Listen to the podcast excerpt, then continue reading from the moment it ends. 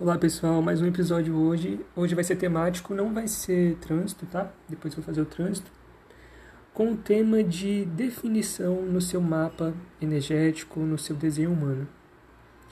Que é uma questão comum quando eu apresento o design de alguém, a pessoa perguntar: Ah, mas essa pouca definição significa que eu sou uma pessoa incompleta, com tantas áreas em, tantas áreas em branco como tá aí? Então hoje eu vou falar sobre isso. Se você chegou aqui agora e você não tem o seu mapa energético, você pode ir no Google e pesquisar é, desenho humano gráfico gratuito, ou você me manda uma mensagem no Instagram, fnoleto, mapeamento energético, que eu te mando o link para você gerar. Quem quiser leitura também, obviamente, pode contratar comigo. É uma forma mais rápida de você entender conceitos ali é, e como usar esse material discutindo com alguém, né, que é o leitor no caso. Então, a maneira que eu falo de relacionamentos, qualquer outra área, é com base nos estudos de desenho humano, também em outras coisas que eu leio por aí. E assim, quem é leitor de desenho humano não é psicólogo, não é um terapeuta. Né? Nós apresentamos para você uma visão sobre os seus aspectos, sobre como usar assim, a sua energia. Né? A gente não resolve nada. A gente aponta ali. Então, se você acha que você tem um problema que precisa de terapia, procure um psicólogo, tá? Então, vamos lá para o tema de hoje. O que acontece, gente? O povo pensa que a falta de definição, pouca definição é algo ruim, né? E quanto mais brancura no seu mapa, eles são aspectos não acessíveis em você, mas que em contato com outras auras você vai atrair, elas vão né, te atrair, elas vão te ensinar, vão te potencializar ou te viciar naquela relação, né? Tem tanto os lados bons como os ruins. Imagina uma pessoa que tem a aura refletora, como o da Sandra Bullock. Ela não tem chakras definidos e nem canais definidos, né? Isso significa que está aprendendo e recebendo energia o tempo inteiro e refletindo isso de volta para o mundo ali, né?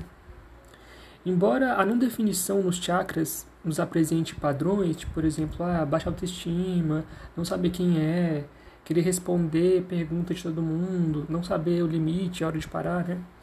Essa é apenas uma visão, é um recorte sobre nós, né? Não se deve levar uma pseudociência mística ao pé da letra sempre e, ai, tá bom, só isso e pronto. Não. É uma base de reflexão, né? Vocês vão me ver afirmando várias vezes algumas coisas, mas o desenho humano, né, ele é um, um experimento. Você pega o seu mapa, você vai, ah, tá mostrando isso aqui. Vou experienciar para ver se é isso mesmo. Vou refletir aqui para ver se isso faz sentido, entendeu? E como eu já disse, você vai ser atraído para e atraída para auroras mais definidas. E uma grande questão dessa escolinha é notar quando eu deixo questões externas e pessoas me viciarem no que eles me dão de gostoso e que pode se tornar, pode se tornar prejudicial. Dicção péssima, né, gente? E isso é sobre saber você se ouvir, tomar suas decisões, como agir sem pensar que você é uma pessoa imperfeita, por viver num mundo que a maioria de auras geradoras, pessoas que têm um pouquinho mais de definição que um refletor, por exemplo, né? De pessoas que você acha que a grama parece melhor que a sua, né? Então não te faltam pedaços. Nenhuma das cinco auras do desenho humano é passado para nós que estudamos isso que nós somos pessoas incompletas. Não, você é quem você nasceu para você. Não te falta pedaço quando você está sozinho, não te falta pedaço quando está com alguém, né? Mas as pessoas geram impacto no contato com a gente. O trânsito dos planetas gera um impacto.